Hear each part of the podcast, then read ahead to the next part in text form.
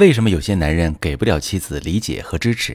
你好，这里是中国女性情感指南，我是许川，用心理学带你找到幸福的方向。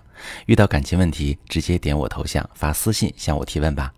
我最近收到一个提问，一位女士说，我和老公结婚十二年，有两个孩子，我经营了一家淘宝店铺，一开始只是想在带孩子之余有点收入，后来电商发展的很快，我注册了公司，雇了团队。一开始，老公很支持我，他辞掉稳定工作，协助我做运营管理，我负责选品，对接品牌方，生意越做越大，我也越来越忙，出差越来越多。老公嫌我不顾孩子，开始向我施压，说想让小姑子替代我的位置，让我回归家庭。可是这个公司对我来说也是我的孩子，是我一手让他成长起来的，我不能交出去。老公就指责我不是好母亲，说我钻钱眼里出不来，说我不信任他，不拿他当一家人。他这样恶意揣测我，我心里难受极了。可是无论是为了孩子还是为了公司，离婚都不现实。我到底该怎样做才能留住夫妻情分，留住这一切？好，这位女士，你让我想起一句话：女子本弱，为母则刚。你不仅是一位好母亲，还是一位全能母亲。自从你的公司做大之后，我相信你也会有很多困扰的时刻。孩子还小，需要母亲的陪伴。每当你收拾出差的行李箱，看到孩子们不舍的眼神，心里一定也很难过吧？但是我理解你为什么不能对这个公司放手，这是你一路走来的心血，这甚至与赚多少钱无关，而是你做不到把它托付给其他人。虽然老公不是外人，但是这个公司从无到有到成长壮大，他已经变成了你的一部分，你做不到完全撒手。你老公不理解你，是因为他看问题的角度完全站在了家庭责任上。中国传统观念讲男主外女主内，虽然现在时代变了，女人能顶半边天，但是在大多数男性的观念里，女人的重心还是要放在家庭上。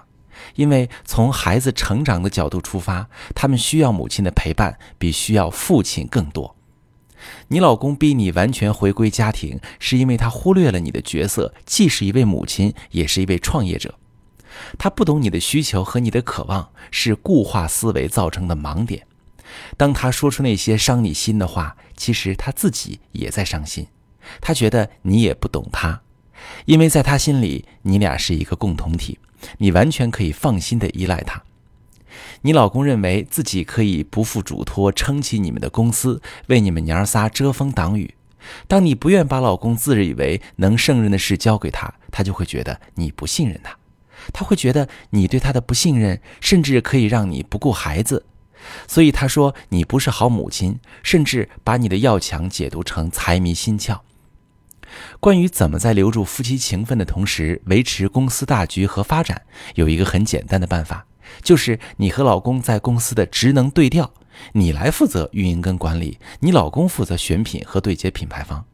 这就相当于在这个公司里，你主内，你老公主外，根本不需要小姑子参与进来。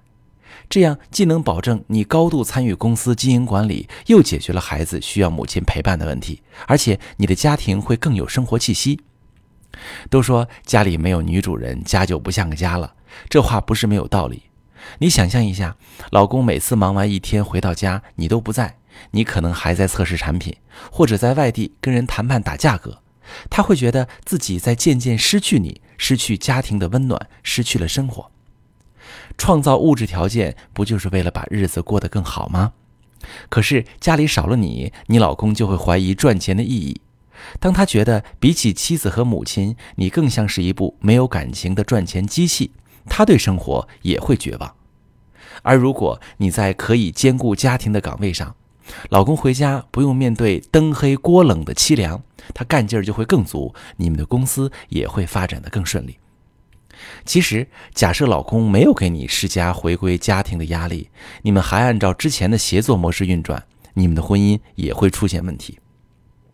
老公感受不到家庭温暖，他的情感需求就无处安放，向外寻求寄托的可能性就会变高，这是导致婚外情高发的典型处境。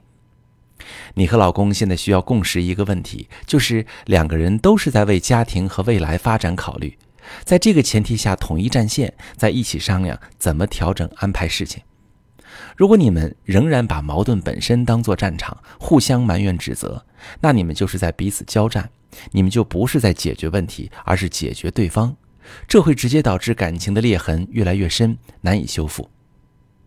如果正在听节目的你，你和老公出现难以解决的矛盾，已经针锋相对，甚至陷入互相攻击，你不知道该怎么处理，把你的情况发私信，详细跟我说说，我来帮你分析。我是许川，如果你正在经历感情问题、婚姻危机，可以点我的头像，把你的问题发私信告诉我，我来帮你解决。如果你的朋友有感情问题、婚姻危机，把我的节目发给他，我们一起帮助他。喜欢我的节目就订阅我、关注我，我们一起做更好的自己。